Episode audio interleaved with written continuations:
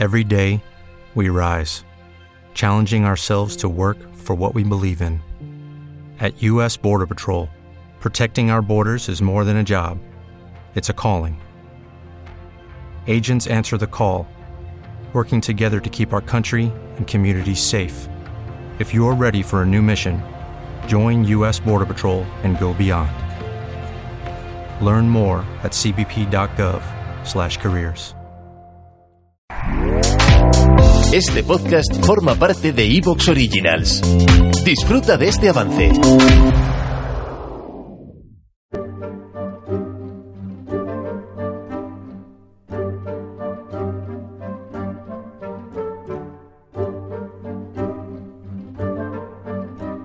Bienvenidos a Historia Ficción y preparaos para la aventura. En este podcast escucharéis historia en mayúsculas, pero será una historia de ficción, una ucronía. La verdad es que en el programa de hoy vamos a dar rienda suelta a la imaginación para describir que la Tierra es plana. Este episodio va a tener dos partes principales. En la primera voy a describir cómo funciona y cómo se formó la Tierra plana, y en la segunda parte del programa voy a explicar el motivo por el que los gobiernos de todo el mundo ocultan la naturaleza plana de la Tierra y se esfuerzan por difundir el mito del terrabolismo. Esta segunda parte, explicando las razones del gran engaño, me parece particularmente interesante, y es que es una explicación que he echado en falta en los defensores habituales del terraplanismo. Os invito de corazón a que aguantéis a escuchar los motivos de este misterio y entendamos por qué todos los gobiernos e instituciones internacionales se empeñan en desacreditar el terraplanismo. Luego ya en el comentario final os daré mi opinión y así evito cualquier spoiler primero. Como suelo recordar en cada programa, os voy a contar una historia articulada en torno a hechos reales, aunque reconstruida como una narración de ficción. Mezclaré elementos verídicos con licencias creativas y siempre trataré de que la historia sea verosímil. El propósito de esta fantasía es divertirme, y lo haré imaginando una historia que digamos que podría ser. Este podcast es fruto de la imaginación de su creador David Rico y espero que disfrutéis del juego.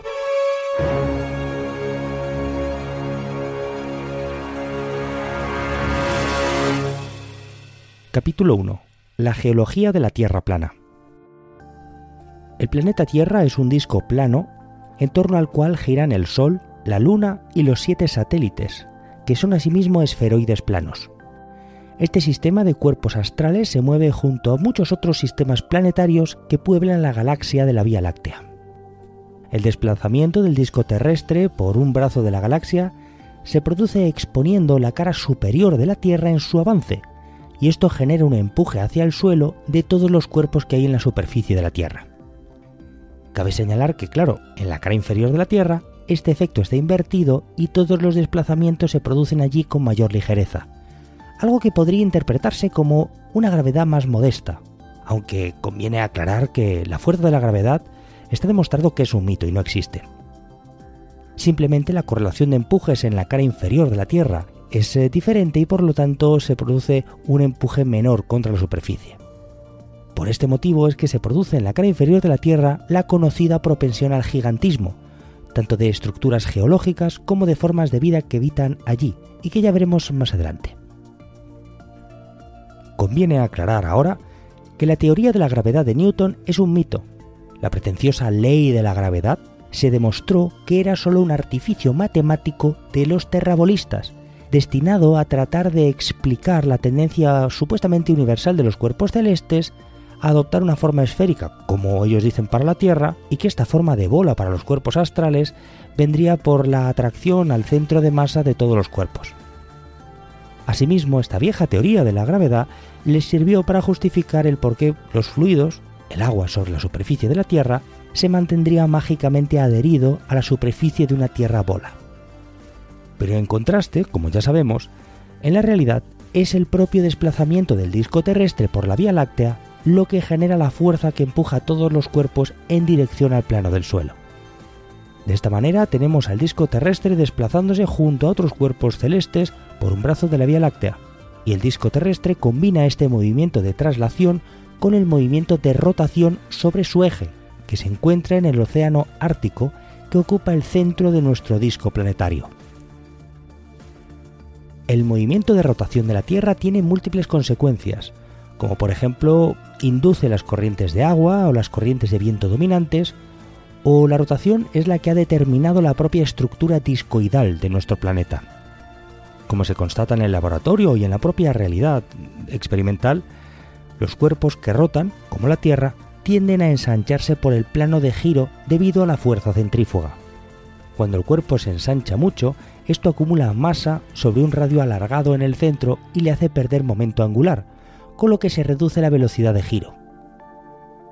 Y esto es precisamente lo que ocurrió durante el proceso formativo de la Tierra, como veremos más adelante.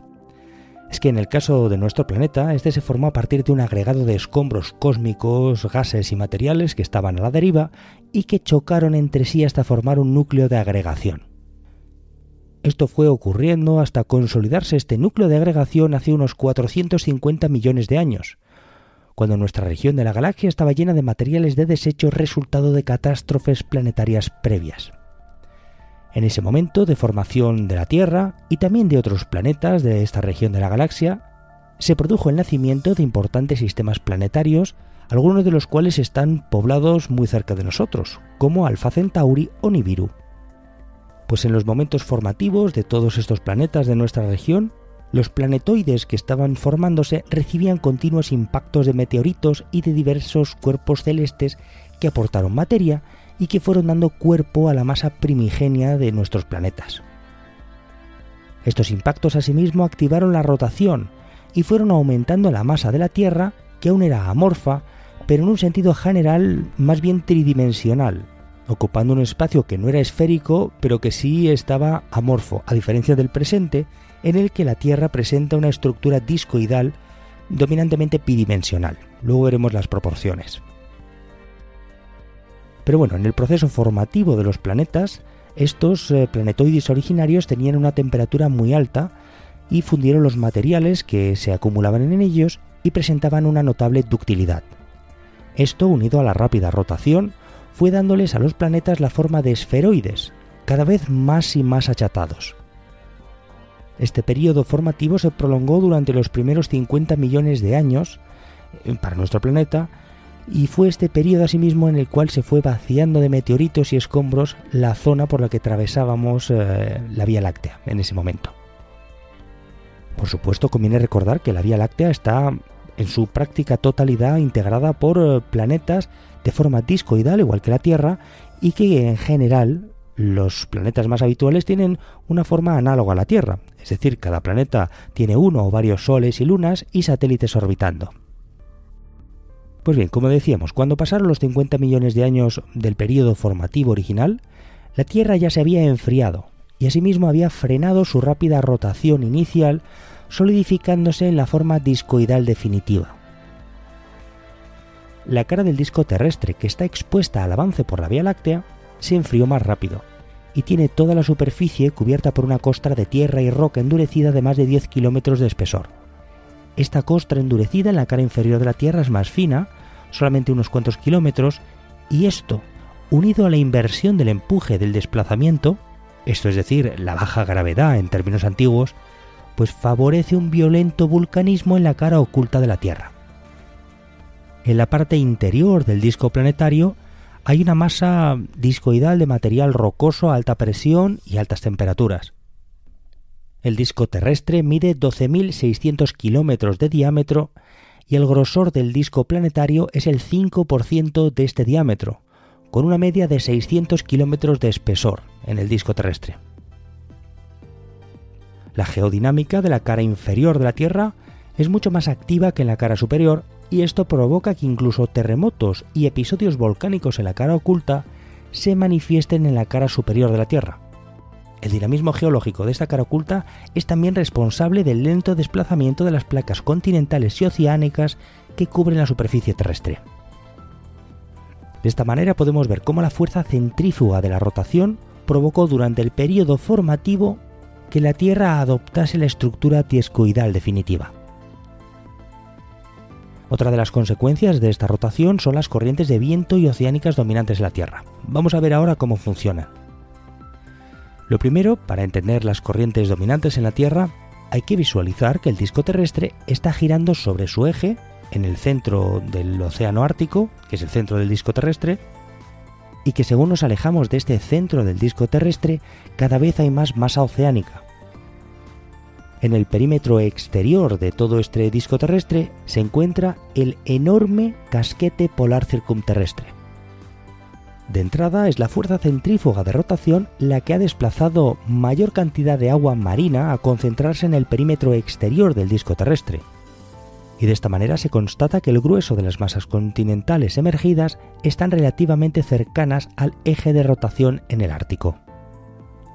Muy importante, como podemos imaginar, es el casquete polar circumterrestre que rodea todo el disco de la Tierra.